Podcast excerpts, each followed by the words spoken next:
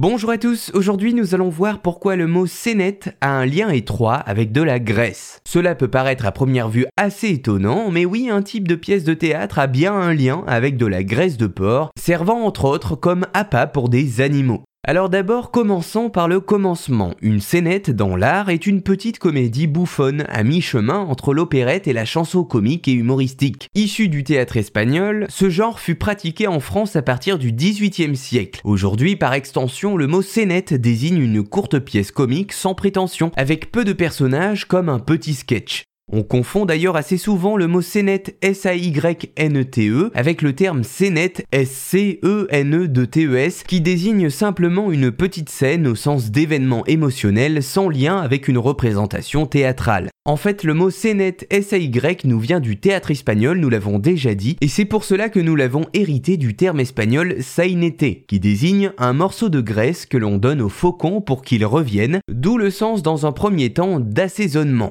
Avec le temps, ce terme de seinete qui désigne assaisonnement prendra le sens de petite pièce bouffonne en espagnol. En effet, la seinete était initialement une petite comédie bouffonne jouée pendant des entr'actes dans le théâtre espagnol. Du sens premier de la nourriture concret, le terme a peu à peu dérivé dans le domaine du spectacle vivant pour désigner une courte comédie en espagnol et par la suite le mot sera repris en français pour finalement qualifier ces courts sketchs qui sont parfois repris dans des classes pour introduire les élèves au théâtre. Alors, un petit rappel pour être sûr de ne plus confondre, le mot scénette S-A-Y nous vient de l'espagnol seinete et qualifie une courte pièce de théâtre, alors que le mot scénette S-C-E qualifie de son côté une petite scène émotionnelle sans qu'il y ait de lien avec le domaine du théâtre. Voilà, maintenant vous saurez la différence et vous saurez également pourquoi le mot scénette a un lien étroit avec de la graisse que l'on donnait à manger à des faucons.